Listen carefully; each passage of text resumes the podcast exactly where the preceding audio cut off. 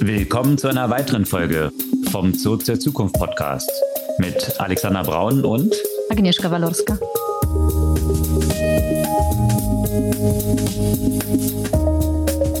Was gab's Neues letzte Woche? Eine Menge spannende Themen. Und zwar gefühlt hatten alle Entwicklerkonferenzen, in denen sie irgendwas über personalisierte AI und ihre Produktivitätswerkzeuge aus dem Generative AI berichtet haben. Genau, von Google über Microsoft bis hin zu Alexa. Und faszinierend fand ich auch dabei, wir hatten ja letzte Woche über Apple und die Konferenz gesprochen, die so ein bisschen meh langweilig war, dass mittlerweile eigentlich die Konferenz zumindest von Amazon interessanter war von den Announcements als die letzte Woche von Apple, muss ich sagen. Ja, und apropos Amazon, damit fängt der nächste Blog an und zwar rund um alles in dem Bereich Kreation von Inhalten. Äh, die müssten aufgrund von äh, bestimmten Bedenken den Selbstverlag reduzieren. Und da passt dazu natürlich auch die vielleicht interessanteste Meldung von der letzten Woche für mich äh, von AI mit der Verbindung von DALI und ChatGPT.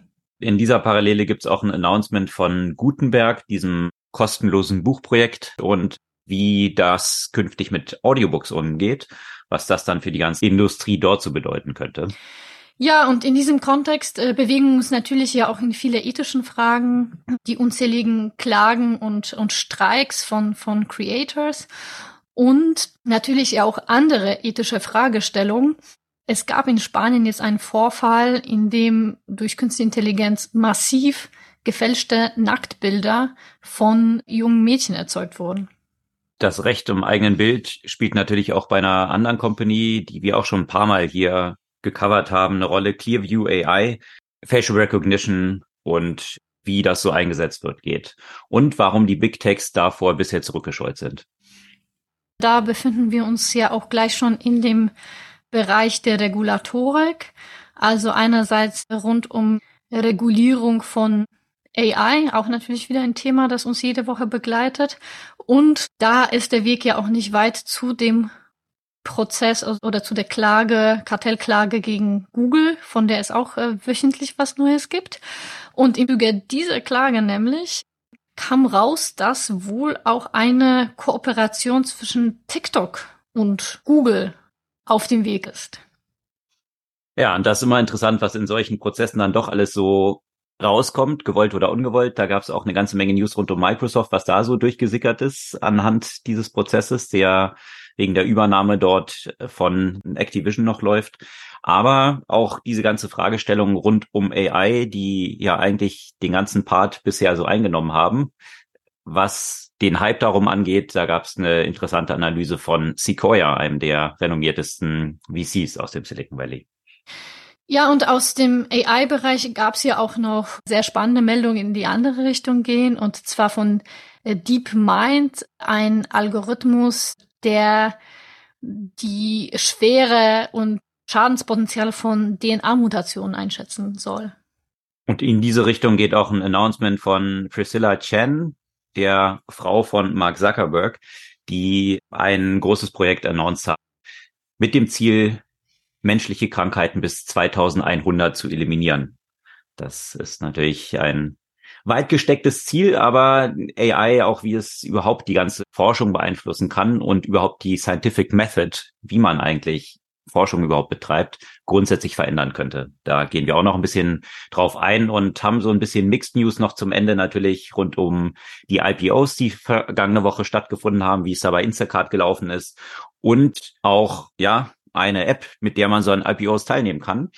Trade Republic, die haben wohl ziemlich ins Klo gegriffen, was ihren Relaunch der App angeht. Da können wir mal auch noch ein bisschen reingehen, was das so damit auf sich hat. Hm. Ja, das ist das Spektrum der Themen heute.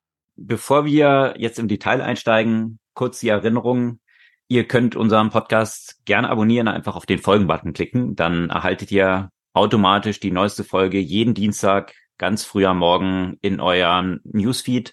Und äh, ja, du hast aber vergangene Woche auch an einem interessanten Event teilgenommen, oder? Ja, genau. Event hat tatsächlich auch was mit unserem Podcast zu tun. Ich äh, wurde äh, da nämlich eingeladen von einem anderen Alex, Professor Alexander Wurzer, der ein CTO-Forum organisiert und da wurde, wurde ich gebeten, was zum Thema Generative AI und auch konkret zu dieser Nutzung von Generative AI auch im Alltag zu erzählen. Und ja, vielen Dank dafür. Ein sehr, sehr spannendes Treffen. Nicht, weil ich da was erzählen konnte, sondern weil ich auch äh, sehr viele spannende Sachen zuhören konnte und äh, viele spannende Diskussionen führen konnte und die Aufnahme in Audioform von meinem kleinen Input mit den Fragen und der Diskussion dazu, die werden wir als quasi Sonderfolge von Zurück zur Zukunft auch veröffentlichen, sobald ich dazu komme. Und das war ein CTO-Event der mittelständischen Unternehmen, so könnte man es genau. knapp zusammenfassen. Genau. Und da ist man ja immer wieder erstaunt, was für Milliarden Player in vielen Nischen dann auch diese Global Champions dann da so existieren. Und ja, sicherlich auch ein sehr interessanter Einblick da aus dieser Perspektive, oder? Auf jeden Fall. Und welche Rolle dort auch AI Generative oder Discriminative auf jeden Fall auch spielt äh, in Bereichen, über die man erstmal nachdenken muss, um festzustellen, dass es sie überhaupt gibt. Hm. Das werden wir dann, wie erwähnt, auch noch veröffentlichen. Aber jetzt über den Mittelstand hinaus gab es vergangene Woche auch jede Menge News sämtlicher Big Tech Player, also Apple mal ausgenommen, weil hm. die ja schon vergangene Woche dran waren und ja, mit dem iPhone 15 eher so ziemlich großes Scan verursacht haben, nichts groß Neues und ich habe das Gefühl, das ist jetzt fast überschattet von Bad News, die vergangene Woche so raufgepoppt sind rund, rund um Apple, dass sich das iPhone anscheinend verfärbt, wenn man das anfasst, weil Was? das neue das neue Premium iPhone ist ja jetzt aus Titan und nicht mehr aus dem davor Stahl. Und offensichtlich, wenn man das anfasst, bleiben so Spuren zurück, die jetzt nicht nur diese Fettfingerspuren sind, sondern dass sich tatsächlich dieses blaue iPhone dort verfärbt. Das kann man dann wohl wieder entfernen und abwischen. Aber sicherlich nicht so was man mit einem Premium-Produkt verbinden will. Und diese neue Verpackung oder die Hülle, die man dort hergestellt hat, die jetzt kein Plastik mehr enthält, die hat nach kurzem Gebrauch auch schon merkliche Gebrauchsspuren. Also lauter so Bad News, wo man so auch so denkt, komisch, so ein, so ein Player wie Apple, die die Sachen vorher noch mal ein bisschen ausgiebiger getestet oder vor allem sowas released. Ein, ein Player wie Apple, das so viel Wert gerade auf solche Sachen legt. Auf die Ästhetik und den ja, also von daher äh, da nachfolgend zu dem eher langweiligen Event äh, auch nicht so positive News, die das nochmal weiter äh, verschlimmern, würde ich mal sagen, so diesen Auftritt. Aber vergangene Woche gab es von den anderen Playern jede Menge Announcement, die durch die Bank weg alle mit AI zu tun haben und der Integration von AI in ihre Assistenten. Ja. Oder? Ah ja, allerdings. Da kann man wahrscheinlich mit Google anfangen. Also ich würde sagen, wenig davon, vielleicht bis auf Amazon, ist jetzt so richtig neu, oder? Mhm. Also ich fand das jetzt, das ist jetzt so die nächste Stufe. Also es ist jetzt nicht so, dass ich sagen würde, oh wow, das ist jetzt was, was voll krass Neues, weil natürlich hat sich das ja über die letzten Monate ja angekündigt und wurde ja auch schon mindestens angedeutet und erste Schritte wurden ja getan. Ne? Also Google. Ja. Und sowohl sowohl sowohl Google als Microsoft haben ja auch äh, sogar das Zahlmodell schon bekannt gegeben. Eben. Also von daher wusste man, dass da was kommt, was dann 30 Dollar pro Nase im Monat kostet. Jetzt ist man halt ein bisschen tiefer dort eingestiegen und hat genauer gezeigt, was diese Sachen, was sie dort planen und was sie können. Genau. Äh, da was was hat Google da vorgestellt? Ja, genau. Also Google, hm, bei Google spricht man ja vor allem so von der Personalisierung, also eben so ein großer Schritt in Richtung personalisiertes AI. Und zwar einerseits natürlich Bart ja weiterhin weiter rausgerollt, aber vor allem soll jetzt Bart Zugriff auf Gmail und Google Drive Konten hm, zu gewähren aber auch weiter auf weitere Produkte, Videos von YouTube, Karteninformationen von Maps und Flights.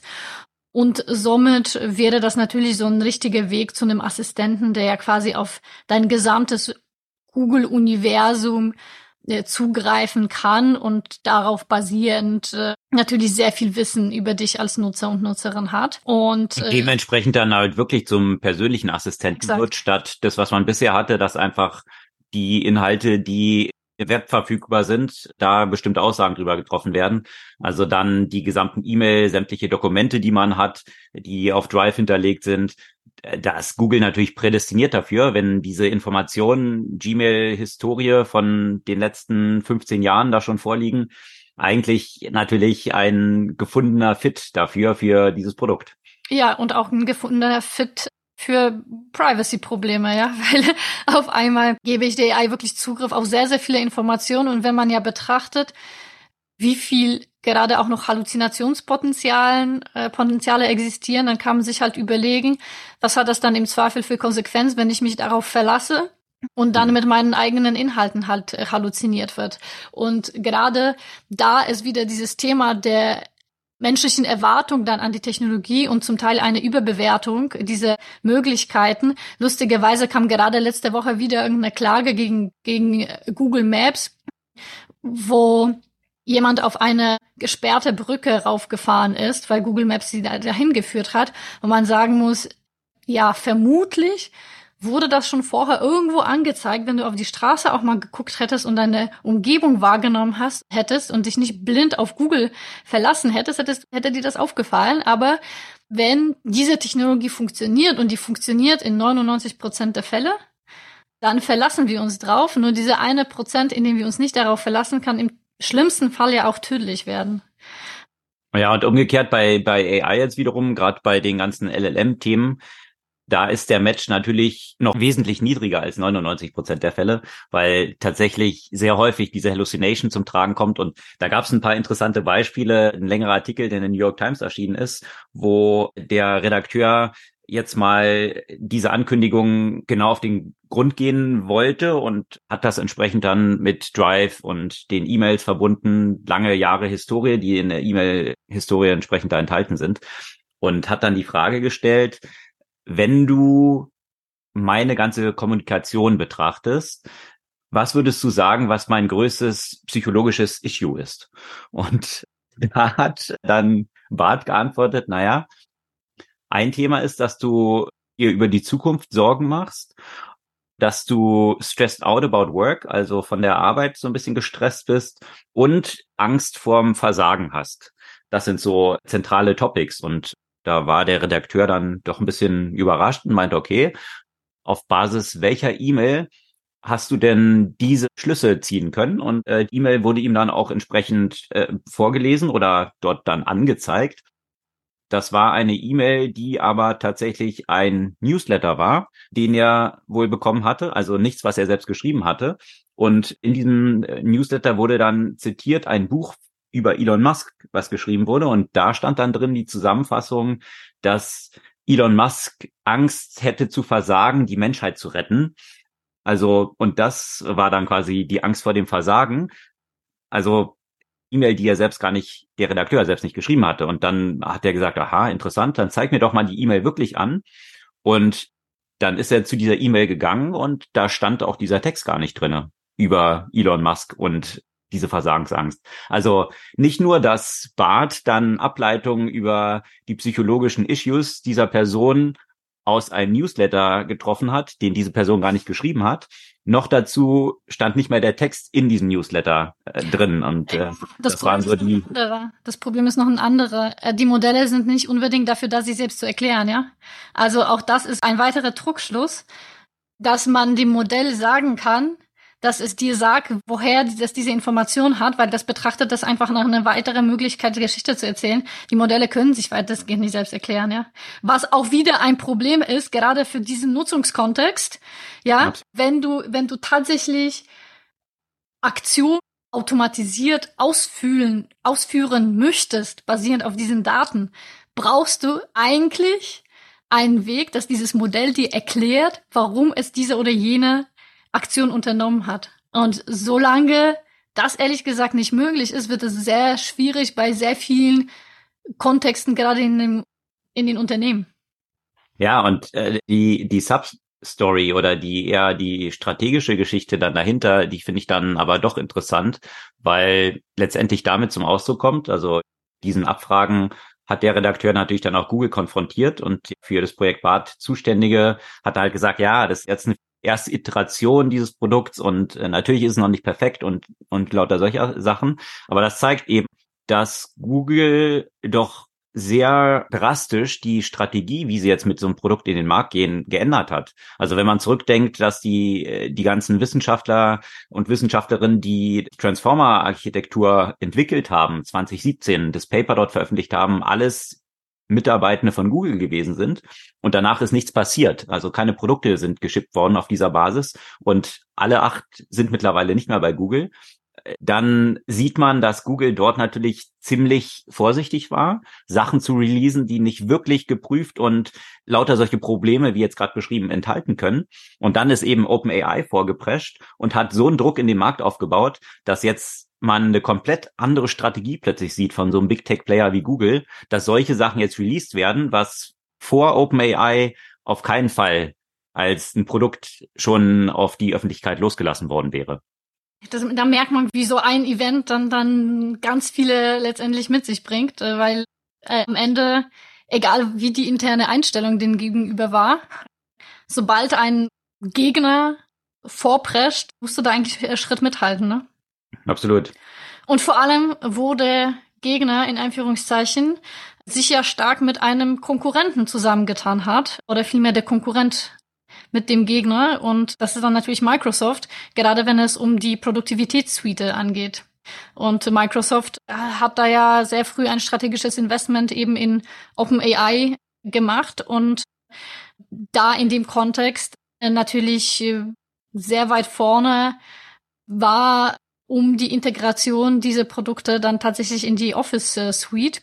Und auch von Microsoft wurde nämlich was angekündigt und zwar der Copilot würde, wurde jetzt auf alle Office-Apps ausgerollt.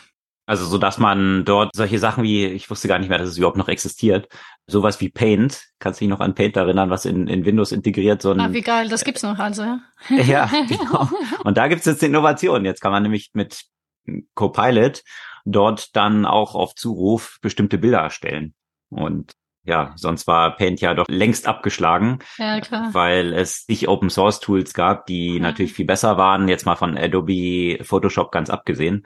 Also selbst für die einfachsten Bildbearbeitungen hat ja dieses Paint meist nicht mehr ausgereicht. Dass, dass man jetzt hier auf Basis von AI dieses Produkt versucht wieder zu beleben, finde ich dann doch ganz interessant. Aber was ich auch interessant finde, ist, dass dadurch so die Verbindung zwischen den einzelnen Apps zum Beispiel auch entsteht und ich dann zum Beispiel basierend auf bestimmten E-Mail-Nachrichten zum Beispiel automatisch eine PowerPoint-Präsentation generieren kann und so hm. weiter. Also das heißt, dass du ja viel mehr Verknüpfung noch zwischen den einzelnen Tools, die du ja für deine Arbeit nutzt und bestimmte Vorgänge dann halt automatisieren kannst, ja. Aber auch da ist natürlich ja auch wieder die Frage nach, nach Privacy und eben nachdem, wie sehr man sich auf V-Tool verlässt, äh, zumal ja die Microsoft Suite ja gerade vor allem in Unternehmenskontext ja auch angewendet wird. Ja, das, was wir gerade über Google berichtet hatten, da ist tatsächlich so, dass sie klar sagen, diese persönlichen Daten werden nicht zum Training der AI verwendet und im ersten Schritt wird es auch nur an private Abonnenten des Drives und Gmail ausgerollt. Also noch nicht an Businesskunden. Das ist hier bei Microsoft, denke ich mal, anders, ne? Weil ja. da ja der Fokus eben schon auf die Business Customers ist. Ja. Meta hat aber auch was rausgebracht, oder? Ja, Meta hat auch bekannt gegeben, dass sie ihre ganzen Chatbots oder das, was sie bisher auch schon viel experimentiert haben, dass sie jetzt hier Produkte ausrollen, und zwar dozens of these Chatbots, das heißt ganz unterschiedliche Chatbots und auch so eine Suite, wo man selbst dann eigene Charaktere kreieren kann. Und da war bewusst die Rede davon, dass es dann auch irgendwie Celebrities zum Beispiel sein können, also Influencer, die hier ihre eigenen Chatbots dann kreieren können, die ihrem Charakterzug angelehnt sind oder dementsprechend ihrer Persönlichkeit nachgemodelt sind.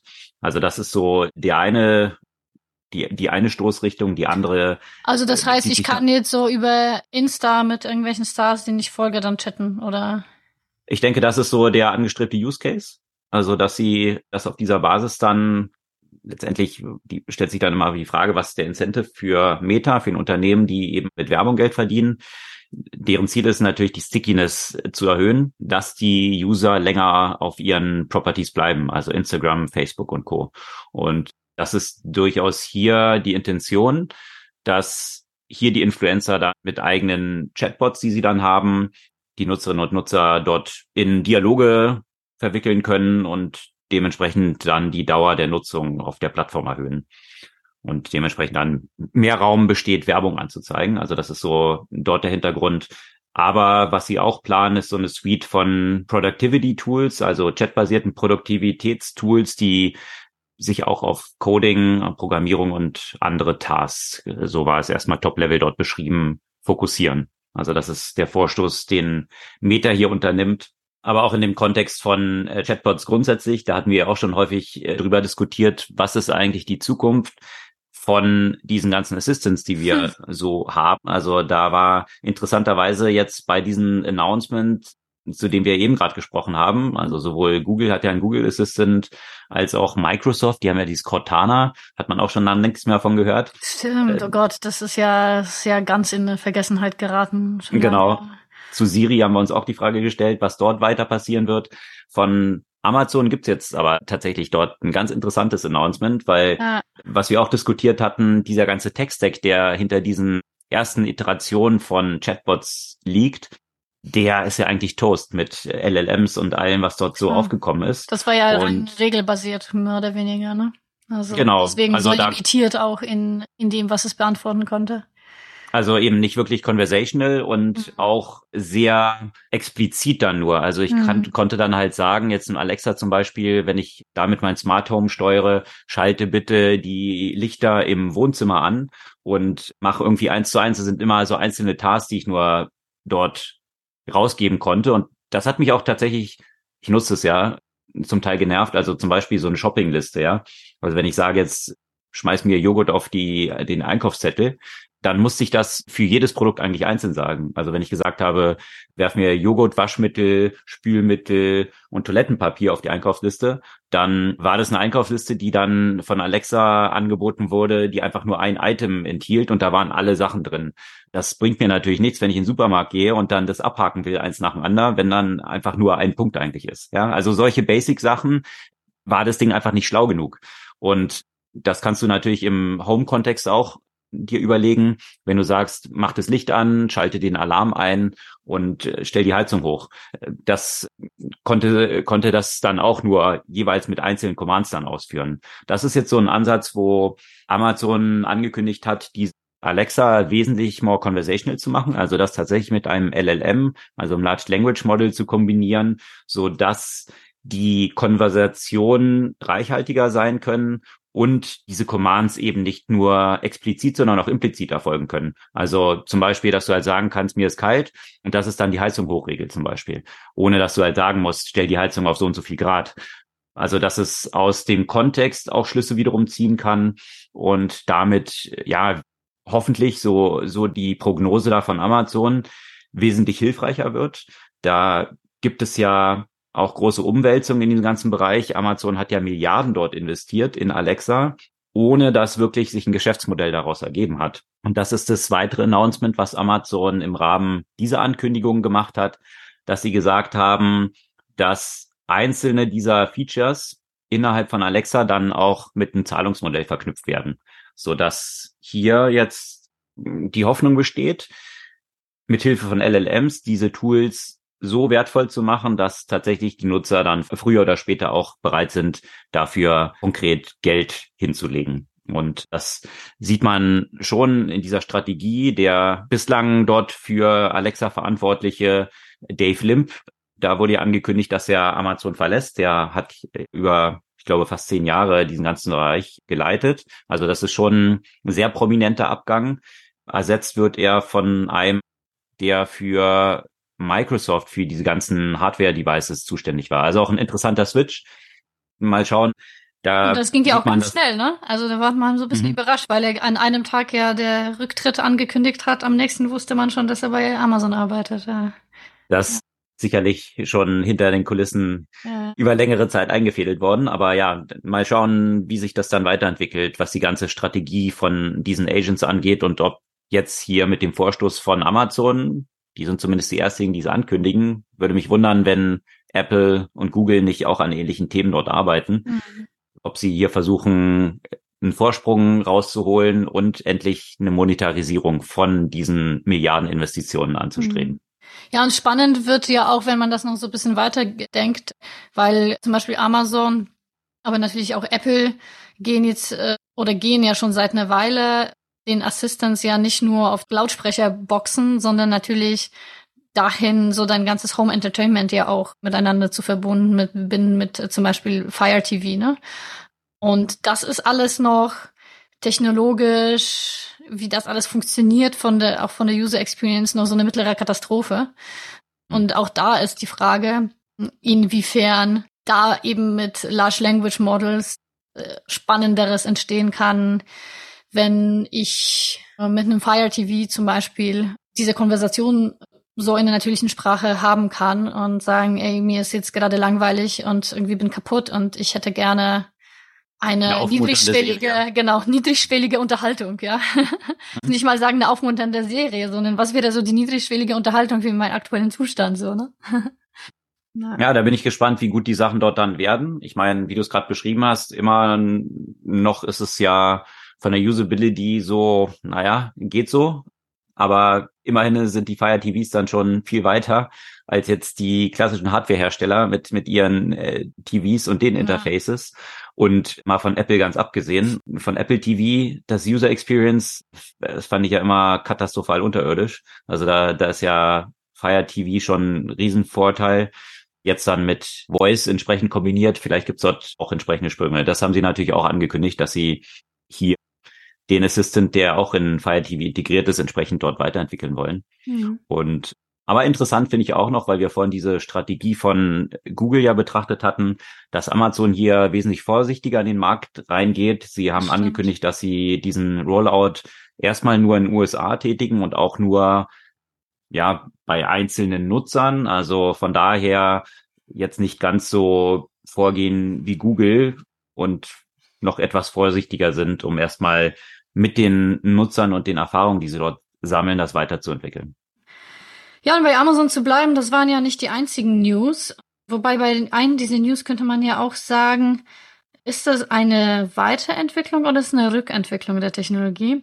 Amazon hat ja seit einer Weile schon in dem Bereich äh, gearbeitet, ja, so Cashierless Checkout anzubieten. Also quasi, du gehst in den Laden rein, nimmst, was du brauchst und gehst aus dem Laden rein, ohne dass du jetzt irgendein an einer, Kasse stehen bleiben musst und was bezahlen musst. Und das läuft aber alles über Kameras und Sensoren. Und da haben sie sich A aus der Privacy-Sicht damit auseinandergesetzt, aber B aus der Perspektive der Energieeffizienz. Weil natürlich diese ganze äh, Kameraaufnahme und Processing dieser Aufnahmen unfassbar viel Daten und somit auch Energie frisst. Hm. Und somit wollen sie bei den Zahlungssystem auf so RFID umspringen. Mhm. Und genau, also so, dass man das auf die Kamera verzichtet. Also das heißt, dass die ganzen Produkte halt ein RFID-Chips äh, drin haben und sie werden dann quasi automatisiert gescannt und du musst aber noch deine Hand oder deine Kreditkarte tatsächlich beim Rausgehen da noch reinlegen. Das ist etwas, was sie als ja auch sehr effizient betrachten, aber deutlich weniger äh, ja Kosten verursachend und äh, mit geringeren Energiefootprint ist dann natürlich nicht mehr so dieses Wow-Effekt, so nach dem Motto einpacken und rausgehen, hm. sondern da gibt's ja noch einen extra Schritt. Ja. Plus adressiert es nicht einen Use Case, der in den USA aktuell immer dringender wird, und zwar Ladendiebstahl mhm. zum echten Problem geworden. Also in doch merklichen Prozentbereichen, äh, mhm. wie die mhm. Umsätze von den Unternehmen ja beeinflusst werden, weil die Mitarbeitenden der Shops, die Anweisung haben, Ladendiebe eigentlich nicht festzuhalten, die könnten ja bewaffnet sein. Also von daher ist es zum ziemlichen Trendsport geworden, dass zum Teil Leute in Gruppen dann in Läden stürmen und einfach sich die Produkte nehmen und rauslaufen. Das ist ein echtes Problem in den USA. Und wenn man hier natürlich mit Facial Recognition anarbeiten würde, über die Kameras, dann direkt die Rechnung an die Leute schicken, die mit den Sachen ausgelaufen sind. Das könnte ja noch ein, ein durchaus relevanter Use Case sein. Aber ja, vielleicht ja. müssen Sie da dann mit Clearview AI, da kommen wir ja später noch kommen dazu, zusammenarbeiten. Dazu, genau. Aber vorher noch eine andere Geschichte von Amazon, die jetzt auch nicht, äh, nicht sehr überraschend ist. Also bei Amazon kannst du ja auch Bücher im Selbstverlag ja verkaufen. Und das Thema hat natürlich erheblich zugenommen, äh, seitdem es ChatGPT gibt.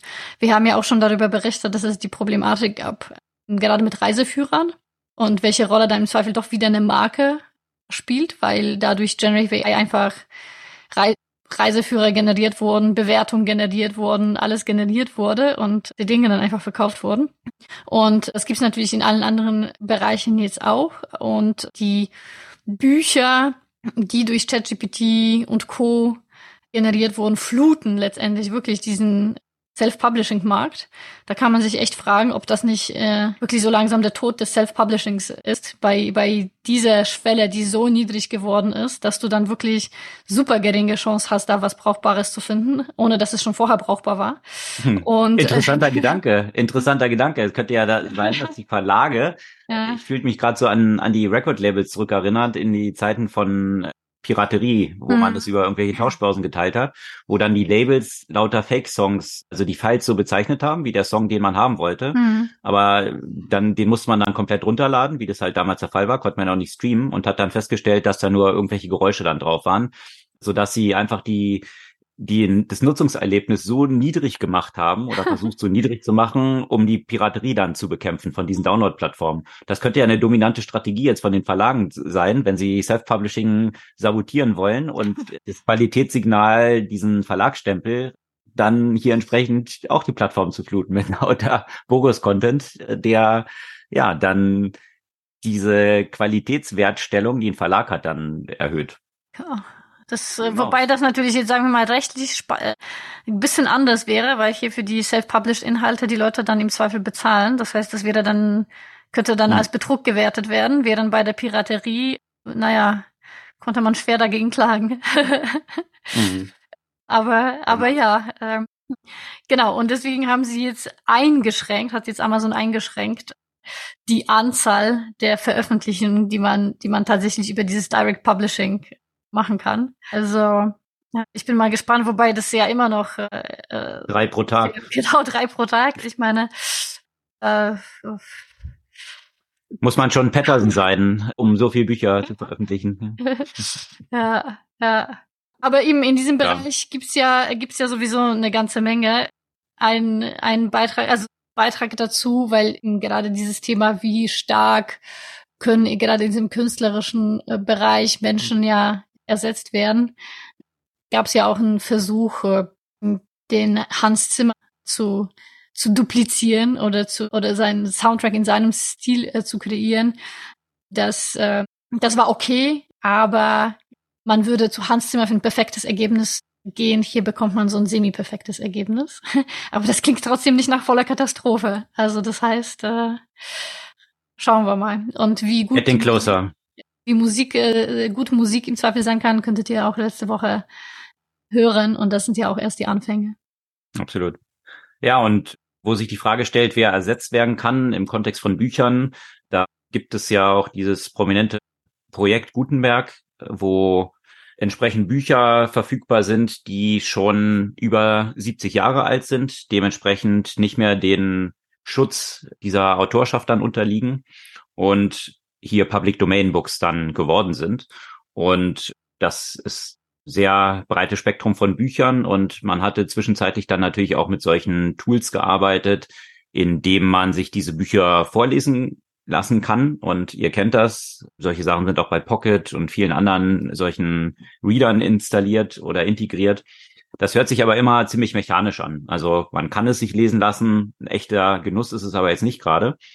Und da hat Gutenberg vergangene Woche in der Zusammenarbeit mit dem MIT und Microsoft angekündigt, dass sie jetzt ein Modell integriert haben, was auf dieser neueren AI-Entwicklung fußt, was sich tatsächlich dann sehr natürlich anhört. Also man kann jetzt kaum noch auseinanderhalten, ob die tatsächlich von Menschen aufgenommen sind oder ob es jetzt AI generiert ist, weil auch solche Inferenzen angezogen werden von den Begriffen, die dort verwendet werden, ob unterschiedliche Zitate drin sind, die dann wie mit einer anderen Tonlage eingelesen werden, wie das eben auch ein menschlicher Leser oder eine Leserin dann tun würde.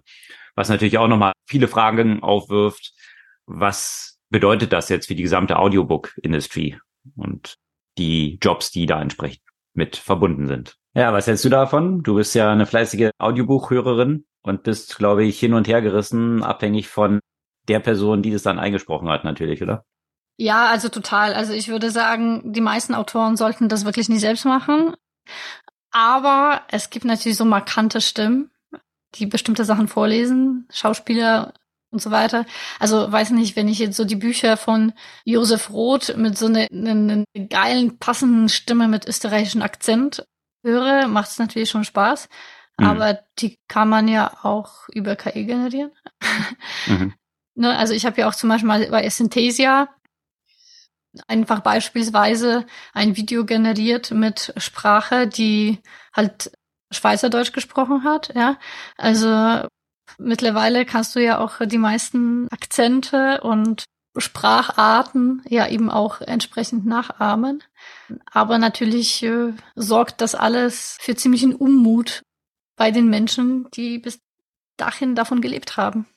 Ja, jetzt kann man hier sagen, also Projekt Gutenberg, äh, das hat sich jetzt hier erstmal auf 5000 E-Books fokussiert, die eben gratis und Open Access sind. Also äh, dementsprechend, das ist quasi ja auch diese Bibliothek. 5000 ist jetzt ein kleiner Ausschnitt daraus, auf die Gutenberg eben Zugriff gibt.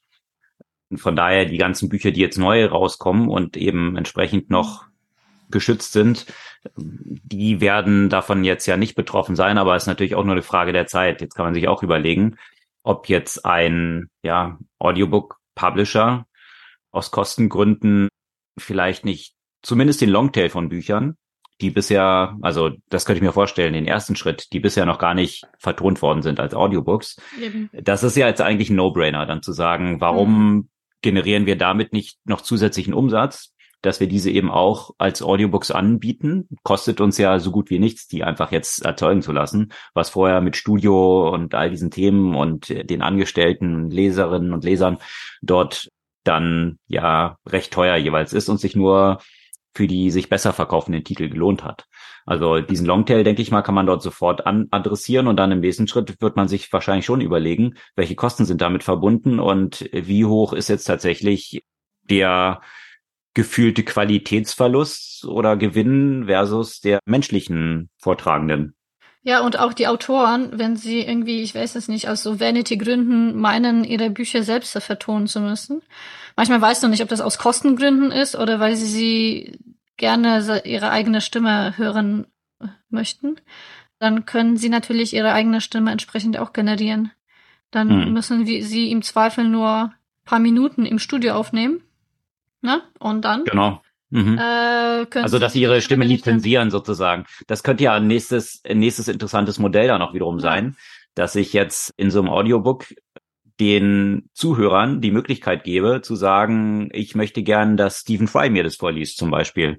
Also, weil ich seine Stimme einfach am coolsten finde. Also, das könnte ja dann tatsächlich auch noch so ein Upselling-Modell sein, wo ich vielleicht bereit bin, als Abonnent Premium dafür zu zahlen, dass ich hier die Stimmen mir selektieren kann, wer die Sachen vorliest. Absolut. Und, äh, das, und abhängig äh, auch von meinem Nutzungskontext, ne? Weil wenn ich manchmal, manchmal höre ich eigentlich so ein interessantes Buch und der wird mit so eine, mit so einer Märchenonkelstimme oder Märchentantenstimme so vorgelesen, wo ich denke, hm. ey, wenn ich jetzt schlafen gehen wollen würde, wäre das eine ziemlich geile Stimme, aber ich will eigentlich gerade laufen gehen. das mhm. ist nicht so gut. Dann, dass ich dann so abhängig von meinem Nutzungskontext wie dieses Buch und ob ich jetzt gerade so einen Energy Boost brauche und so weiter, mir eine unterschiedliche Stimme auswählen kann für dieses Buch. Mhm. Ja, von daher gibt's dort durchaus Upside-Potenzial. Also einerseits für die Leute, die schon bekannte Stimme haben, mhm. diese zu lizenzieren. Gleichzeitig aber sich dann natürlich auch die Frage stellt, also einerseits können sie damit dann damit mehr Geld verdienen, andererseits werden sie dann vielleicht nicht mehr gebucht, um die Sachen tatsächlich vorzulesen, womit sie mehr Geld verdienen. Also das so ein Kannibalisierungseffekt und den, da kommen wir nachher auch noch zu.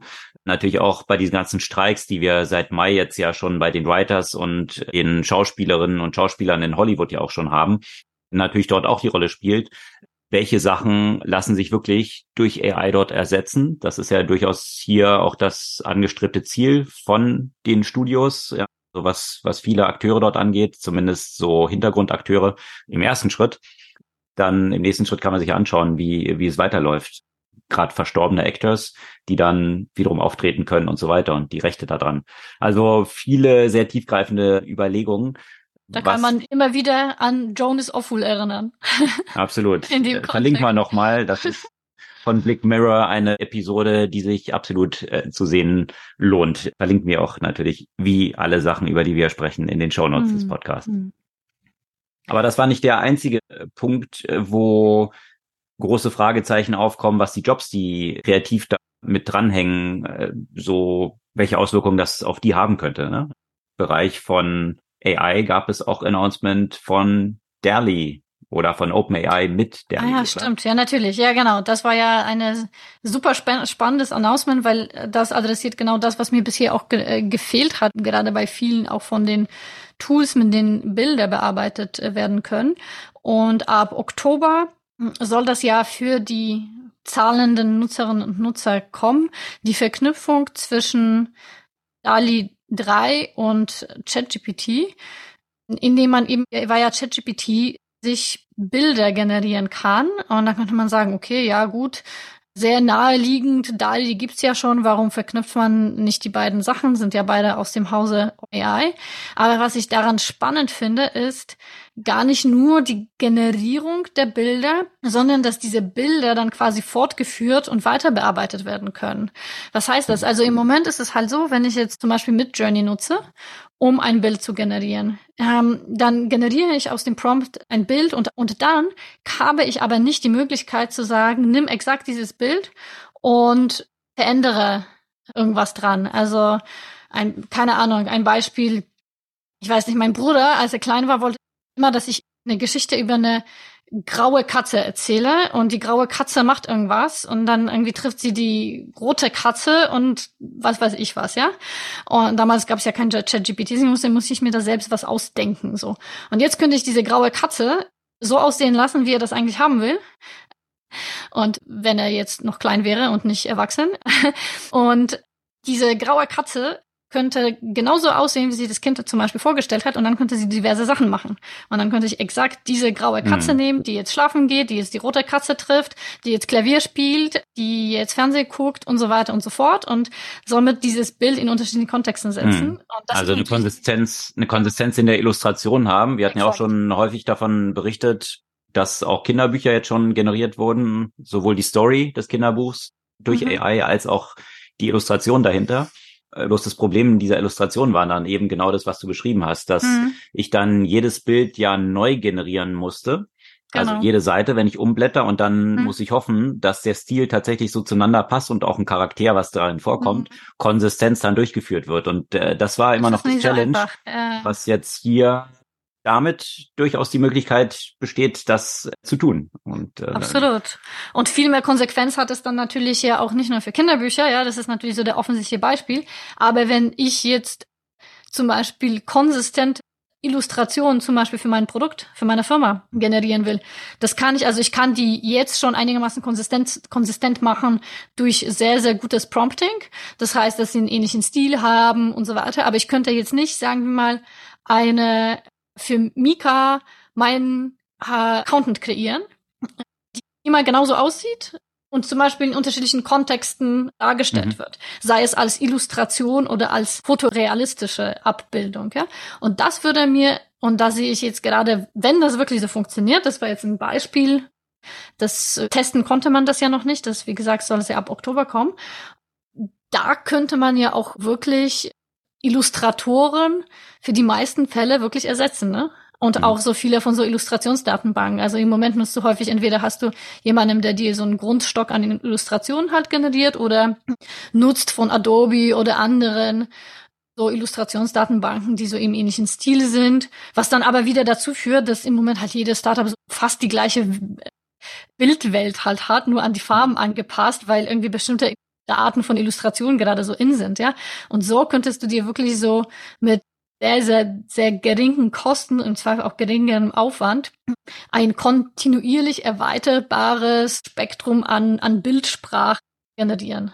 Ja, und in dieser Videoanimation, die OpenAI mit diesem Announcement verbunden hat, war es auch ganz gut illustriert. Also da war dann einfach per Text die Abfrage, kreier mir einen Maulwurf, nee, ein Maulwurf, ein Hedgehog, also ein, ein Igel, der dort unterwegs war. Und das war dann eben so Kinderstyle, Kinderstory-mäßig.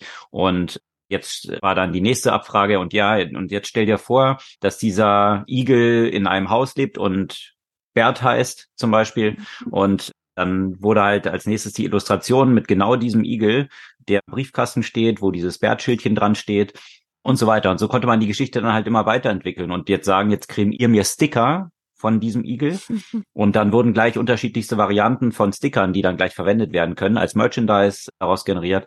Ja. Also das Ganze, was du eben gesagt hast, ja, Illustratoren, Agenturen, die all diese mhm. Sachen bisher gemacht haben und in der Regel mit, naja, Wochen an ja. Delivery Times vom, von der Spezifikation bis dann zur Ablieferung der Assets. Das kannst du jetzt hier innerhalb von wenigen Minuten dann generieren. Und damit dann sicherstellen, dass auch noch eine Konsistenz gegeben ist und Kosten, naja, äh, das Geschäftsmodell, was OpenAI dort gesagt hat, das sind, glaube ich, dann auch diese 30 Dollar ne, im Monat, die ja. man wahrscheinlich in einer Premium-Variante dann zahlt. Also das zeigt einfach, wie tief disruptiv äh, die ganze Geschichte eben für sehr, sehr viele Jobs und Industrien jetzt schon ist. Und wir gehen ja später noch ein bisschen drauf ein, was das dann auch in anderen Industrien, zum Beispiel im Healthcare-Bereich zum Beispiel mhm. bedeuten kann und auch schon bedeutet und überhaupt über die Scientific Method, wie Research eigentlich betrieben wird. Das vertiefen ja zum Ende auch noch etwas. Das stimmt, ja. Ja, aber eben im Kontext von künstlicher Intelligenz und Bildgenerierung gibt's leider ja auch noch andere Aspekte, die, die nicht ganz so erfreulich sind. Also man spricht ja ich, ich habe ja viel über diese ganzen ethischen Aspekte ja auch schon schon lange gesprochen, also gerade auch im Kontext von Deepfakes. Und meistens ist halt immer noch, dass es sehr groß in den Medien aus der Perspektive der Desinformation jetzt wieder natürlich vor den äh, Wahlen und so weiter in dem politischen Kontext. Und die Tatsache ist, dass immer noch das meiste an äh, durch künstliche Intelligenz generierten Bildern wenn es darum geht, jemandem zu schaden, ist es einfach unfreiwillige Pornografie. Das heißt, pornografische Abbildungen von Menschen, die ihm nicht eingewilligt haben. Und jetzt gab es in einem einer Stadt in Spanien eine echte Epidemie, wo Schülerinnen, also und zwar im Alter von 11 bis 17, also das heißt, es ist nicht nur eine unfreiwillige Pornografie, sondern ja auch äh, es sind Minderjährige involviert, es sind massenhaft eben Bilder von über 20 Mädchen aufgetaucht, die alle eben mit künstlicher Intelligenz generiert wurden. Und das ist äh, so sehr natürlich die gängigen Plattformen fast schon übertrieben sind in der Verhinderung von allem, was nur vage einen sexuellen Touch haben könnte. Also zum Beispiel wollte mir ChatGPT diesen Beitrag nicht zusammenfassen. Wo dieser Begriff drin vorkam. Genau, der Beitrag, in dem geschrieben wurde über diese unfreiwillige Pornograf pornografische Bilder, die, die da erschienen sind, wollte schon aufgrund der Erwähnung von, von sowas ChatGPT wiederum nicht zulassen, was dann ein, ein anderes Extremum ist. Äh, aber das ist, das ist ein echtes Problem und das kann im Zweifel wirklich äh, jede Frau betreffen, weil es sind ja nun mal praktisch ausschließlich Frauen davon betroffen.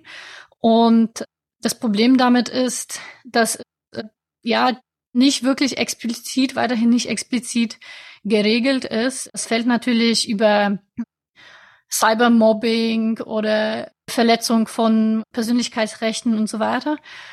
Aber da, da gibt es ja auch eine Diskussion, ob gerade diese Art nicht noch stärker geahndet werden müsste, weil es sich ja um ein Verbrechen mit ganz speziellen Merkmalen dabei handelt. Schwierige Fragestellung, wie dann natürlich auch die Personen, die diese Sachen erstellt haben, ausfindig gemacht werden können, wahrscheinlich, oder? Das ist äh, natürlich dann auch.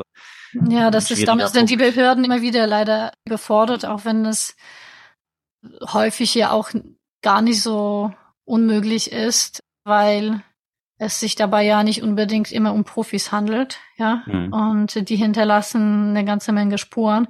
Also einerseits die Erstellung, aber dann ja auch die Verbreitung, ja. Mhm. Also das Problem ist nur, dass häufig auch Minderjährige wahrscheinlich. Ja, das sicherlich auch auch nicht nicht unmöglich, ja. Also ich meine Cybermobbing ist jetzt auch nichts nichts Neues unter unter Schüler und Schülerinnen mhm. und genau aber eben ein, ein Thema, das immer wieder halt auftaucht und das Problem, was eh schon vorher existiert hat, einfach noch stärker ver verstärkt, weil es gab ja immer wieder Fälle, in dem tatsächliche Bilder eben genutzt wurden, um, um Personen zu einzuschüchtern, äh, zu mobben, was von denen zu erpressen. Und jetzt braucht es nicht mal echte Bilder, sondern du kannst die einfach generieren. Ja, und der Kern daran ist wiederum, dass eben die Bilder also in diesem Falle jetzt die Gesichter von diesen Mädchen verwendet wurden, um dann den Rest als pornografisches Material zu generieren.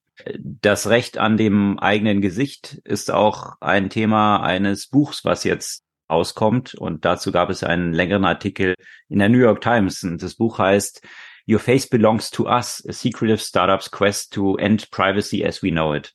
Ein, ja, durchaus plakativer Titel, der aber sehr gut ausdrückt, was dort hintersteckt. Und der Artikel geht in die Tiefe dieser Recherchen, die Cashmere Hill dort angestellt hat. Sie ist dort wirklich sehr tief eingestiegen in das Startup Clearview AI. Da hatten wir ja auch schon häufiger von berichtet. Ein Thema, was entstanden ist auf Basis Scraping von Bilddaten. Also 30 Milliarden Bilder, die im Web verfügbar sind, sind hier entsprechend gescraped worden im ersten Schritt. Und ja, tatsächlich eine Technologie, die schon eine ganze Weile möglich ist, aber von den Big Techs bisher als zu anstößig und zu risikobehaftet eingeschätzt wurde, als dass sie selbst die tatsächlich umsetzen wollten. Da ist in dem Artikel von einem Meeting, was es 2017 bei Facebook gibt oder gab, die Rede, wo ein Prototyp vorgestellt wurde und dann eben die Mitglieder dieses Meetings über einen Scan mit einer entsprechenden App dann gematcht wurden. Und ja, sämtliche Bilder, die im Web zu diesem Gesicht verfügbar waren, dann ausgespült wurden. Und dann hat sich Meta entschieden, das eben nicht weiter zu verfolgen Gleiches gibt es 2013, da war Eric Schmidt noch CEO von Google. Dort ähnliche Entwicklungen, wo Google dann gesagt hat, das werden wir nicht weiter verfolgen. Natürlich äh, sind dort viele Privacy-Themen mit verbunden. Also dieses Beispiel, was du jetzt gerade mit Kindern genannt hast, kann man sich natürlich auch mit Stalking dann entsprechend anschauen. Ja, also das sind natürlich diese ganzen Missbrauchspotenziale, die damit einhergehen. Ich treffe eine Frau in der Bar, sie fühlt sich irgendwie von mir bedrängt und dann verwende ich aber einfach ein Foto und identifiziere auf ganz vielen Bildern, wo diese Frau dann sonst so unterwegs ist. Und da gibt es ja auch viel Material, auch zum Beispiel ich fotografiere irgendwelche Leute, die aus einer Abtreibungsklinik kommen, ja, habe sofort die Identität dieser Person und kann rückverfolgen und dann Matches dazu machen. Also das Missbrauchspotenzial ist natürlich extrem groß hier in diesem Umfeld vorangetrieben hat es dann so ein Startup wie Clearview AI, die ja nicht diese Sentiments hatten gegenüber dieser Themen und da gibt's wahrscheinlich so ein bisschen die Parallelen zu OpenAI und den Druck, den OpenAI erzeugt hat, jetzt bezüglich AI, auch bei Google dafür zu sorgen, dass jetzt Sachen released werden, die man vorher nicht released hätte. Das ähnliche hier in diesem Bilderbereich. Clearview AI ist ein Startup, die mit vielen Strafverfolgungsbehörden in den USA mittlerweile zusammenarbeiten. Und dort wird es tatsächlich auch ja, mit ziemlichen Erfolg eingesetzt, dass zum Teil Fälle, die Cold Cases waren, dadurch wieder zum Leben erweckt werden konnten und tatsächlich auch eine ganze Reihe von Festnahmen auf Basis dieser Bilddaten dann gemacht werden konnten. Also es gibt ja durchaus schon legitimes, äh, legitimes Potenzial dafür. Die Frage ist aber immer, in welche Hände gelangt es? Wer kann es verwenden? Wie kann es verwendet werden? Und das ist natürlich ein sehr dünnes Eis und sehr schwierig hier dann äh, zu beurteilen. Das Interessante, was die Autorin dann auch noch beschreibt, ist, äh, der Firma Clearview AI hatte sie dann natürlich auch Info Interviewanfragen gestellt, die abgelehnt wurden. Und sie hat es dann mal selbst versucht und über einen Bekannten ein Bild von sich zu Clearview AI hochladen lassen. Und da kam dann als Ergebnis zurück, keine Matches gefunden. Was natürlich sehr merkwürdig war, weil zu dieser Frau, also dieser Autorin, sehr viele Bilder, sie ist ja Journalistin, sehr viele Bilder im Web verfügbar waren. Also ist ziemlich klar gewesen, dass Clearview AI spezifisch ihre Bilder dort limitiert hat, sodass nicht mhm. darauf zugegriffen werden konnte, um halt ihre Ermittlung dort eigentlich zu torpedieren. Und ja, das, das zeigt so ein bisschen, wie viel Missbrauchspotenzial dann natürlich auch existiert, wenn ein Unternehmen hier diese, diese Möglichkeiten hat. Ja, hm, ja absolut. Ja. Und was Vergleichbares hatten wir ja auch schon mal in einer Podcast-Folge besprochen mit einer Dating-App, die es, die es in Russland gab. Ob sie mhm. noch gibt, weiß ich nicht, wo man dann eben einfach ein Foto von einer anderen Person in der U-Bahn machen konnte und dann genauso so ein Mapping hinbekam. Was natürlich dann auch diskutiert wurde, ist, dass man halt gesagt hat, naja, eigentlich war dann auch dieser Lockdown ganz mhm. praktisch, weil man dann mit Masken unterwegs war und vielleicht mhm. das auch ein Secret ist so für Celebrities, die halt gesagt haben, endlich konnten sie mal einkaufen gehen, ohne erkannt mhm. zu werden, weil alle mit Masken unterwegs waren und sie damit nicht ausgefallen sind. Damit gibt's jetzt aber auch sehr viel Trainingsdaten von Fotos mit Leuten mit Masken. Mhm. Und mittlerweile ist dieses Matching so gut, dass selbst Leute mit einer Maske auf identifiziert mhm. werden können über diese Gesichtserkennung. Da gibt's jetzt andere Tricks, ne?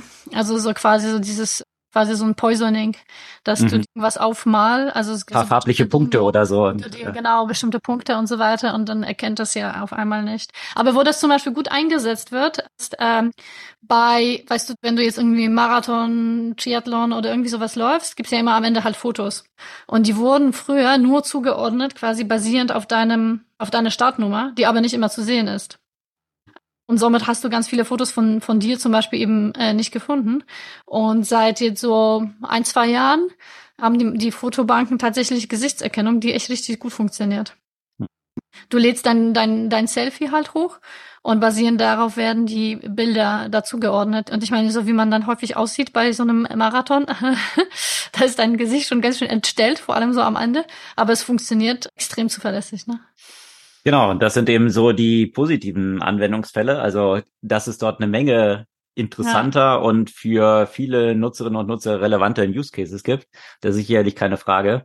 Aber das Spektrum der problematischen Use Cases ist natürlich auch so hoch, was es dann sehr ja. fragwürdig macht und uns zu dem Thema diese ganzen Regulierungen auch bringt. Und das ist ja bei AI natürlich auch eine grundsätzliche Fragestellung. Und da ist ja die EU jetzt vorgeprescht mit dem ersten Vorschlag.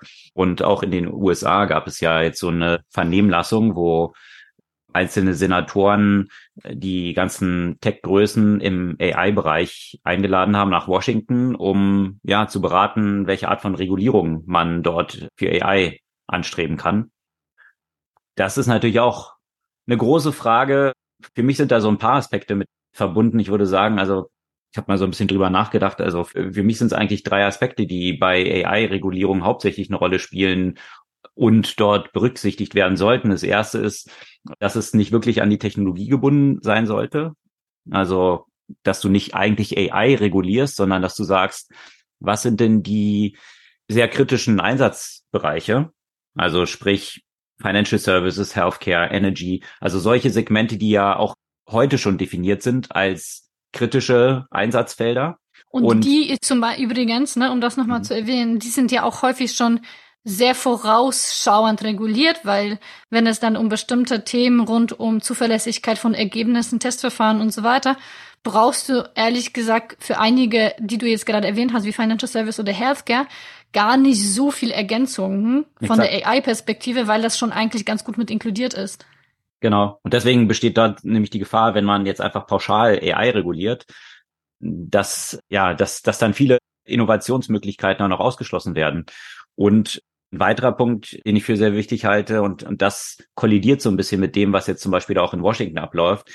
Wer gibt eigentlich vor, was die Regeln sind? Also jetzt könnte man einerseits sagen, okay, Politiker, Politikerinnen denken sich was aus. Äh, historisch betrachtet ist es gerade bei der Entwicklung von neuen Technologien nicht so der optimale Ansatz gewesen, äh, weil sie jetzt nicht zwangsläufig diejenigen sind, die sich am besten damit auskennen. Andererseits jetzt mit dem Ansatz der USA, jetzt die ganzen AI-Leader dort ähm, einzuladen und die vorschlagen zu lassen, wie es jetzt auch passiert ist. Die haben jetzt zum Beispiel so Sachen vorgeschlagen wie Red Teaming, das heißt sämtliche AI Large Language Models, Themen, die ich dann dort rausbringe, müssen entsprechend intern getestet sein mit mit allen Möglichkeiten. Das, was du jetzt beschrieben hattest, solche Begriffe wie Pornografie, kann ich solche Sachen austricksen, um die dann doch abzufragen, obwohl das eigentlich nicht möglich sein soll. Das sind alles ja interessante Aspekte. Gleichzeitig birgt es aber auch die Gefahr, dass dann so ein Regulatory Capture eigentlich stattfindet. Also dass diejenigen, die schon groß sind und dort natürlich wie in Google, in Microsoft, äh, OpenAI, äh, all diese Meta und Co. schon Milliarden dort investiert haben, dann natürlich auch geneigt sind, die Eintrittsbarrieren für andere so hoch zu halten, indem man solche regulatorischen Hürden aufbaut, dass der Wettbewerb dann schwer möglich nur ist für Neueintretende. Also das ist dann natürlich auch immer ein bisschen die Gefahr. Also sicherlich ein Spannungsfeld, was man irgendwie überbrücken muss. Und weiterer Punkt, ich glaube, dass es auch irgendwie wichtig ist, dass man nicht diese Beweislastumkehr, die man häufig in, in manchen Feldern, zum Beispiel Atom, Nuklear in Deutschland zum Beispiel hat, dass man sagt, wenn es irgendeine Möglichkeit gibt, wie das negativ eingesetzt werden könnte, dann darf man es nicht nutzen. Also dass diejenigen, die das in Verkehr bringen, nachweisen müssen, dass es nicht zum Schaden auch nutzbar ist. Damit würde man sämtliche Innovationen unterbinden. Ja, also das äh, glaube ich ist auch kein richtiger Ansatz, weil da man ja, da müssen wir jetzt Autos verbieten, Messer verbieten, Bohrmaschinen, Sägen. Ich glaube, da müsste man eine ganze Menge Sachen, eigentlich alles, man müsste eigentlich, eigentlich dürfte man dann gar nicht geboren sein, weil das, das auch lebensgefährlich macht, ist. Das ist gefährlich und vor allem kann auch für andere gefährlich werden. Ja. Also das sind nur so ein paar, paar Punkte. Ich glaube, das, das ist wichtig, die bei diesen ganzen äh, Regulierungen von AI dort mit einfließen sollten. Mhm. Ja, und apropos Regulierung, wir haben jetzt noch so ein kleines Verfahren, ein kleines Kartellverfahren in den USA, das auch irgendwie große Wellen schlägt und für viele sehr, sehr, sehr interessant ist. Und will jetzt gar nicht so die Details eingehen. Da gibt es ja auch viele Artikel, in denen man sich das durchlesen kann. Mich interessiert, wie das am Ende rauskommt. Aber was ich daran spannend fand, so sind so sind so die ganzen Side Stories, die immer wieder dann natürlich rauskommen. Und jetzt in dem Kontext TikTok. Ne, zumal ja einer der Aspekte bei dem Google-Verfahren ist natürlich deren Zusammenarbeit mit Apple und ähm, die der der Punkt, wie viel Google auch Apple äh, zahlt, um da drin zu sein und so weiter und so fort. Und ähm, es gibt aber auch andere große Unternehmen, die wohl auch an einer irgendwie gearteten exklusiven Zusammenarbeit mit Google arbeiten, und zwar als TikTok. TikTok, das an sich sowieso regulatorisch das eine oder andere Problem hat, die arbeiten wohl daran, in TikTok-App eben Google-Ergebnisse einzubetten. Wie genau das eigentlich stattfinden soll, das weiß ich noch nicht. Das ist der App auch nicht drin. Aber eben soll Google da auch irgendwie so eine Art Standard-Suchmaschine sein. Ja, das finde ich das Interessante bei all diesen Verfahren. Es wird ja immer diskutiert, was bringen die wirklich, ja, so Antitrust-Verfahren, weil sie dauern viel zu lange und bis sie dann durch sind, hat sich der Markt schon weiterentwickelt und so weiter. Aber was tatsächlich ja interessant ist, ist, dass im Laufe solcher Verfahren, das hat man bei Microsoft damals ja auch gesehen, so viel Sachen hochgespült werden, die den Druck auf das Unternehmen während des laufenden Verfahrens schon so stark erhöhen, dass es eben nicht gerade erstrebenswert ist, in so einem Kartellverfahren am Pranger zu stehen. Und Google hast du gerade erwähnt. Was Vergleichbares gibt es natürlich jetzt auch gerade bei Microsoft. Da gab es auch ein Bombshell, wie man im Englischen sagt, vergangene Woche. Und zwar mit Dokumenten im Rahmen dieser geplanten Übernahme von Activision, also einem der größten Games-Hersteller. Und da musste Microsoft dann Dokumente dem Gericht zur Verfügung stellen. Die werden normalerweise entsprechend geschwert zur Verfügung gestellt. Da muss jemand bei Microsoft einen Fehler unterlaufen sein und diese ganzen Dokumente waren dann ungeschwärzt verfügbar. Und da sind dann eine Menge spannender Sachen rausgekommen. Also zum Beispiel, dass Microsoft wohl auch Ist schon. Ist es ein Bug oder a Feature? Also hat das jemand ein, nicht aufgepasst ein, oder ein, wollte da jemand nicht aufpassen? Disgruntled Employee. Wer weiß. Also ich kann mir schon vorstellen, dass sich da jemand jetzt einen neuen Job suchen darf, weil es natürlich schon äh, tatsächlich eine Menge Sprengkraft hatte. Unter anderem waren da solche Sachen drin, wie dass Microsoft auch schon mal über die Übernahme von Nintendo nachgedacht hat und das auch schon mal vorangetrieben hatte. Das liegt allerdings schon ein paar Jahre zurück. Aber auch solche Sachen rausgekommen sind, wie mit Beförderungen innerhalb der Gaming Division von Microsoft gearbeitet wird, dass hier die Vorgaben waren, es dürfen pro Team nur eine bestimmte Anzahl von Mitarbeiterinnen und Mitarbeitern befördert werden, damit die Gehaltsbänder nicht überschritten werden und dementsprechend auch, selbst wenn die besonders gut performt haben, dass man die so ein bisschen runtergestuft hat, damit hier eben Gehaltsgrenzen nicht überschritten werden, die die die Maßgabe sind. Äh, ja, gut, also das ist ein gängiges Verfahren in vielen Unternehmen. Dieses schon klar, aber aber ob, ne? ob ob du das dann aber explizit machst ja. und eigentlich dann Mitarbeitende sehen, oh, ich hätte eigentlich, hätte ich diese Beförderung ja bekommen, äh, aber jetzt, also das hat schon, was, was die Mitarbeitermoral angeht, sicherlich äh, ganz schöne Sprengkraft. Also, dass das dann so publik ausgebreitet wird, ist sicherlich nicht im Interesse von Microsoft. Und noch eine ganze Reihe von anderen Sachen, die damit so hochgepoppt sind. Also, das ist natürlich immer das Risiko in solchen Verfahren, aufgrund dieser Dokumente, die dann zur Verfügung gestellt werden müssen, dass dort immer mal sowas passieren kann. Und ja, das hat sich jetzt hier nochmal bewahrheitet. Verlinkt mir natürlich, könnt ihr noch gerne nachlesen, was da noch alles hochgepoppt ist. Was im Thema von AI vergangene Woche noch hochgepoppt ist, ist eine ganz interessante Analyse von Sequoia, dem sicherlich renommiertesten oder einer der renommiertesten VCs aus dem Silicon Valley, die haben sich mal angeschaut, wie sieht's jetzt eigentlich mit diesem ganzen AI-Hype aus? Also was kann daraus alles so entstehen? Sind wir overhyped aktuell und haben sich das einfach mal auf der Basis der verkauften GPUs, also dieser Chips, die von Nvidia verkauft werden, angeschaut und wie viel Geld dafür ausgegeben wird und dann mal hochgerechnet, was sind denn tatsächlich die Umsätze, die generiert werden müssen für die jeweiligen jetzt nachfolgenden Jahre auf Basis dieser Investments. Also Sie haben dann noch so hochgerechnet, was sind nochmal die Betriebskosten, also Energieverbrauch, die Data Center Kosten und die, die weiteren dort noch anfallenden Kosten für den Betrieb und dann noch eine Marge draufgerechnet und dann kommst du zu einer bestimmten Umsatzgröße. Und diese Umsatzgröße, die dann erzielt werden müsste, jetzt mal verglichen mit den Prognosen, die sämtliche großen Tech-Player so gemacht haben, mit AI umzusetzen, da klafft aktuell noch eine 200 Milliarden Lücke. Also das ist so diese 200 Milliarden Lücke, wo eben Sequoia sagt, hier gibt es wahrscheinlich ein absolutes Overinvestment aktuell, was sich aber wiederum in die Boomphasen jeder Technologie einreiht. Also da hatten wir auch schon häufiger von gesprochen. Ein Buch, was sehr lesenswert dazu ist, packen wir auch nochmal in die Show Notes, dass das Standard ist in solchen Halbphasen, dass natürlich Überinvestment stattfinden und die dann mittelfristig zu ziemlichen Disruptionen auch, was die, das investierte Kapital angeht, führen können. Langfristig aber die Infrastruktur dann aufbauen, die dann die Basis liefert, um große Business äh, dort weiter drauf fußen zu lassen und tatsächlich zu einer sehr wirksam, zu einem, einer sehr wirksamen Allokation dieser Ressourcen dann mittelfristig zu führen. Also hat man ja auch mit Dotcom und der Bubble dort gesehen und den Telco-Investments, die damals stattgefunden gefunden haben. Da sind einzelne Telcos dann natürlich dran pleite gegangen. Aber das ist natürlich jetzt die Basis für die ganze Infrastruktur, die jetzt so existiert. Also durchaus eine interessante Analyse hier von Sequoia, die wir natürlich auch in den Shownotes mal verlinken werden. Ja, aber ähm, zu dem Thema, also ich meine, es gibt ja auch noch so viele Bereiche. Ich glaube, jetzt im Moment sind so die Themen einfach mega auf der Agenda rund um die ganzen Assistenten, rund um die ganzen Sachen, die man, soll man sagen, die im allgemeinen Publikum irgendwie zugänglich sind.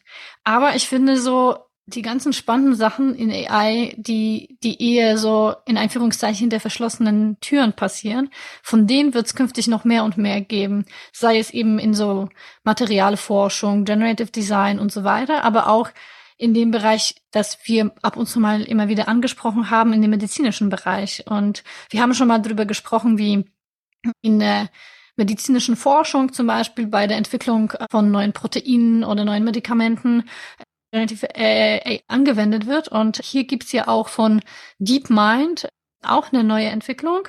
Und zwar ein Algorithmus, das die Veränderung im DNA evaluieren kann. Also es gibt ja immer wieder genetische Mutationen, die man zum Beispiel bereits bei Embryos äh, feststellen kann. Und jetzt kann man mit diesem Algorithmus identifizieren, ob diese Mutationen gefähr potenziell gefährlich sind oder nicht. Es gibt ja nämlich eine ganze Menge DNA-Mutationen, die einfach keine negative Auswirkungen haben. Und das soll eben diese Prediction ermöglichen auf Basis eben von DNA. Und das basiert noch auf einem älteren Entwicklung von DeepMind, ich äh, weiß nicht, ob du dich noch daran erinnerst, AlphaFold, mhm. haben wir auch schon mal ähm, besprochen. Und ähm, die, es kann ja identifizieren, ob die bestimmte Mutationen jetzt zu gefährlichen Krankheiten zum Beispiel führen, wie Mukoviszidose, Krebs, Fehlbildung vom Gehirn und so weiter, oder ob sie einfach harmlos sind. Ja, das ist faszinierend. Also genau zu diesem Thema gab es vergangene Woche auch eine Ankündigung von Priscilla Chan, der Frau von Mark Zuckerberg, die hat ja zusammen mit ihrem Mann eine Stiftung gegründet und eine der Hauptziele, die sie sich dort gesetzt haben, ist Eradicate Human Disease by 2100. Also Krankheiten, menschliche Krankheiten bis 2100 zu eliminieren. Das ist ja ein stolzes Ziel. Zudem ist ja auch interessant, dass sich die Definition von Krankheiten ja immer erweitert. Also ist Altern eine Krankheit zum Beispiel? Viele im Silicon Valley sehen das mittlerweile so, dass die Zellen wiederum verjüngt werden müssen und eigentlich dieser Zellalterungsprozess auch eine Krankheit ist und dann der Tod optional werden könnte. Das ist so die, die, das Ziel, was ja einige im Silicon Valley verfolgen. Aber hier in dieser Ankündigung geht es tatsächlich um eine Weiterentwicklung auch von AlphaFold und sehr viel Investment, die sie hier in Nvidia-Prozessoren investiert haben und zur Verfügung stellen für die Forschung in diesem Bereich. Und das finde ich schon faszinierend. Da gab es auch eine Reihe von Studien, wie AI auch grundsätzlich den Prozess von Research komplett verändern kann. Also einerseits AlphaFold geht ja schon in diese Richtung, dass hier ja Hypothesen dann aufgestellt werden, wie, wie diese unterschiedlichen, die, die Faltung dieser Enzyme dort dann eigentlich stattfindet. Und auch bei der Entwicklung von Antibiotika hier eine extreme Beschleunigung von möglichen Antibiotika-Kandidaten dann äh, hergestellt werden kann, ohne dass man jetzt im Lab die alle analysieren muss, weil man von den vielen Millionen von möglichen Kandidaten dann einen Großteil schon ausschließen kann. Ja, also das kann es extrem beschleunigen. Was aber auch interessant ist, es ist ein Paper rausgekommen, das gefüttert wurde mit lang, sämtlichen Scientific Journals. Und Scientific Journals dienen ja dazu, dann eigentlich diese wissenschaftlichen Ergebnisse zu verbreiten und auch entsprechenden Qualitätscheck und auch der Prüfung von anderen Wissenschaftlerinnen und Wissenschaftlern zu unterziehen. Und das Interessante, was jetzt hier rausgefunden wurde, ist, dass eigentlich in der Sprache dieser einzelnen Papers auch viel Metakontext steckt, der bisher noch nicht wirklich erschlossen wurde und AI, Large Language Models, hierzu sehr gut geeignet sind. Und was sie gesehen haben, sie haben da einen Versuch gemacht, dass sie gesagt haben, welche wissenschaftlichen Erkenntnisse oder Forschung sind wahrscheinlich, dass sie in der Zukunft erfolgen werden. Und dazu haben sie diese ganzen Paper eben reingefüttert und haben jetzt einfach mal die wissenschaftlichen Forschungsergebnisse der letzten drei Jahre eliminiert, um dann zu schauen, was schlägt die AI vor, in welchen Bereichen wird es wahrscheinlich bestimmte Erkenntnisse geben. Und die Treffsicherheit war sehr hoch, dass tatsächlich aus den existierenden Paper wiederum Schlüsse gezogen werden konnten bezüglich zukünftiger Erkenntnisse die tatsächlich dann auch ja in den letzten drei Jahren, wir haben ja da schon Zugriff drauf, die wurden aus diesen Daten rausgenommen, dann auch erfolgt sind. Und darüber hinaus auch wiederum Zusammenhänge zwischen diesen einzelnen Papers erkannt wurden, so dass dann einzelne Wissenschaftler miteinander gematcht werden konnten, die gesagt haben, ihr arbeitet an einem ähnlichen Thema, was über mehrere Ecken miteinander verbunden ist. Es könnte doch Sinn ergeben, dass ihr zusammenarbeitet und dann vielleicht ganz neue Schlüsse fassen könnt. Also so ein Matchmaking im Science-Bereich, was ja auch nochmal diese Forschung komplett verändern könnte. Ja, aber das sind durchaus eben alles so Entwicklungen. Von denen sich oder wo sich die Frage stellt, ob die in diesen Prognosen, die jetzt die Unternehmen aufgestellt haben, was sie als Umsätze von AI glauben zu generieren, überhaupt schon reflektiert sind. Also ob dann tatsächlich die, diese 200 Milliarden Lücke existiert oder eben doch noch eine ganze Menge dort, wie du es gerade beschrieben hast, ja auch hinter Kulissen schlummert, was jetzt noch nicht so wirklich transparent ist. Ja, aber ein Catch-up haben wir noch zu erledigen. Zur vergangenen Folge hatten wir auch von berichtet, der Instacart IPO steht an, nachdem der ARM IPO ja zumindest vom IPO recht erfolgreich verlaufen ist. Danach an den Folgetagen ist aber eigentlich der Gewinn dann wieder so weggeschmolzen. Stellte sich ja die Frage, wie wird's da bei Instacart laufen? Und ja, der IPO ist tatsächlich recht erfolgreich verlaufen. Und zwar ist die Aktie am ersten Tag dann mal um 40 Prozent nach oben geschossen. Also noch mehr, als es bei ARM der Fall war. Allerdings hat Instacart dann einen Großteil dieser Gewinne schon am selben Tag wieder eingebüßt. Also der Öffnungskurs waren 30 Dollar und die hat dann bei knapp 34 geschlossen und am nächsten Tag ist auch dieser Gewinn dahin geschmolzen. Also von daher eigentlich ein ein bisschen gemischtes Signal, was den IPO-Markt angeht. Also ich würde sagen, vor dem Hintergrund, dass alle eh so pessimistisch waren, ob überhaupt IPOs noch möglich sind, eigentlich ein positives Signal. Aber ja, natürlich, leider sind die Gewinne dann dort nicht hängen geblieben. Mal schauen, was das so für Schlüsse für andere Unternehmen zulässt, ob sie demnächst mal an die Börse gehen oder ob das weiter so im Dornröschenschlaf erstmal verweilen wird.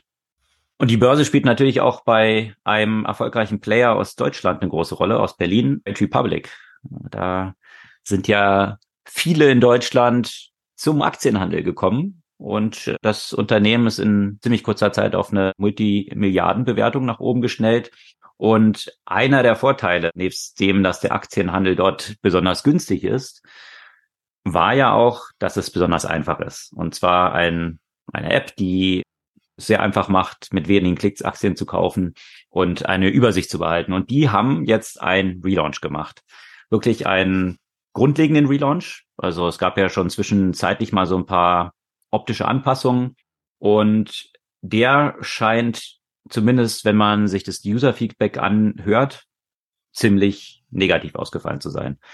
Und zwar gab es hier, braucht man nur mal die Kommentare einfach auf Neueste mal in den App Store gehen und sich die neuesten Kommentare an tausende von Kommentaren, die nur einen Stern vergeben und sagen, die App ist nicht mehr nutzbar kann man vielleicht ein bisschen mit Vorsicht hinzufügen, dass solche Veränderungen immer zu negativen Kommentaren führen, egal was passiert.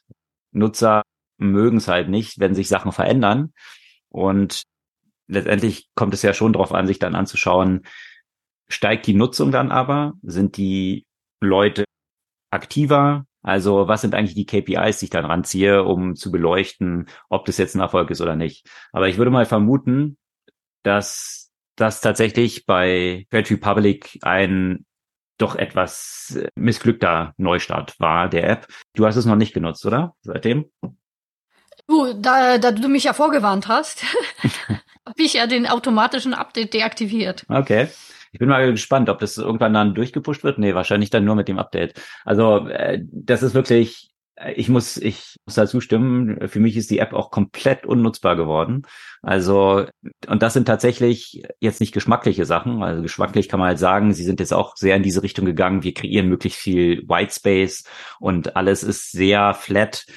Buttons gibt's halt nicht mehr und solche Sachen, die halt so Design-Trends sind, die sich aber manchmal so ein bisschen hinterfragen lassen müssen, hat es auch mit dem User Experience was zu tun? Wird es dadurch besser oder ist es einfach eben nur, weil das bei Designern jetzt gerade irgendwie cool ankommt? Ich würde sagen, definitiv gibt es dort sehr objektive Kriterien, die sich einschätzen lassen, um zu sagen, dass das hier wirklich nicht Form follows Function war, sondern umgekehrt. Also die App ist jetzt tatsächlich so aufgebaut, die startet ja oben immer mit dem Charts dein, deines Portfolios. Also nur das zum Stichwort Design Space. Dort hast du jetzt plötzlich einen Chart, der im weißen Raum schwebt. Also du hast keine Achsen, keine Achsenbezeichnung. Also von daher, woher sollst du wissen, auf welchem Wert steht es eigentlich? Du hast eine Übersicht von, von deinem Portfolio, die du dann äh, nur noch sortieren kannst nach einzelnen wenigen Punkten. Also kannst du halt sagen, was ist der Tagesgewinn gewesen, danach sortiert. Und äh, das bringt dir natürlich nichts, wenn dann zum Beispiel eine Aktie oben steht, die irgendwie ein 0,001 Prozent deines Portfolios ausmacht, also 20 Euro oder was, und dann hast du eine andere Aktie, die 20.000 in deinem Portfolio ausmacht. Die hat aber weniger Tagesgewinn und dann die musst du unter die ganzen anderen Positionen dann suchen. Also du kannst jetzt, früher konnte man die nach Größe des Portfolios anordnen und darunter dann nochmal anzeigen lassen, okay, was ist jetzt der prozentuale Gewinn? Das ist jetzt zum Beispiel nicht mehr möglich. Du kannst nur das Gesamte so sortieren oder anders sortieren. Und es geht weiter auf jeder Ebene. Dann du kriegst auf der Übersichtsebene wird dir nicht mal der Aktienkurs der Aktie angezeigt, sondern nur die, der Gesamtwert deiner Position in dieser Aktie. Das heißt, wenn du den Tageskurs dieser Aktie wissen willst, musst du erst auf die Aktie klicken, dir das dann dort anzeigen zu lassen. Ja, und so geht es weiter. Also man kann es beliebig in die Tiefe noch führen, weil da sind wirklich so viele Sachen derart haarsträubend dargestellt, die komplett die Übersicht verstellen. Und ich muss sagen, für mich ist die App seit diesem Relaunch tatsächlich auch so gut wie unnutzbar gewesen. Ich habe das Gefühl, der Schuss vor den Bug ist jetzt auch bei Trade Republic angekommen, als bevor die App live ging, war die App so im Schnitt mit, glaube viereinhalb Jahren bewertet. Jetzt ist sie bei 4,2 angelangt. Also tendiert kräftig nach unten. Und ich habe auch schon eine Abfrage in der App bekommen, ob ich diesen Relaunch gut finde. Von eins bis zehn konnte man es bewerten und danach wurde noch ein Feld angegeben, wo man da ein paar Kommentare mit reinschreiben konnte. Also ich denke, Trade Republic wird hier nochmal ordentlich nacharbeiten müssen, wenn sie nicht wollen, dass viele Nutzer ihrer Drohungen Fakten folgen lassen, dass sie gesagt haben, ich werde jetzt den Broker wechseln, wenn dieses Release nicht zurückgerollt wird. Also, dass sie es zurückrollen werden, kann ich mir jetzt auch nicht vorstellen. Dass hier noch viel, viel Nacharbeit erforderlich sein wird, das denke ich, liegt auf der Hand. Das war eine lange Hasstirade hier. Na, ich habe ja versucht, das möglichst neutral zu halten und an Beispielen darzulegen. Die Hasstirade, die kann man von vielen Nutzern auf den App Stores entsprechend nach, nachlesen. Alles klar. Dann äh, spare ich mir angesichts der Zeit äh, die Empfehlung bis nächste Woche.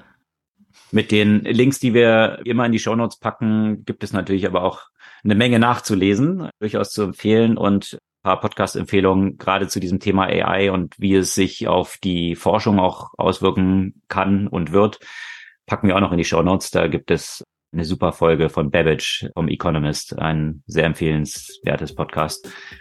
Das soll es für diese Woche gewesen sein. Wir freuen uns über euer Feedback, eure Kommentare und gerne auch Bewertungen auf den Podcast-Plattformen und hören uns kommende Woche wieder. Bis dann.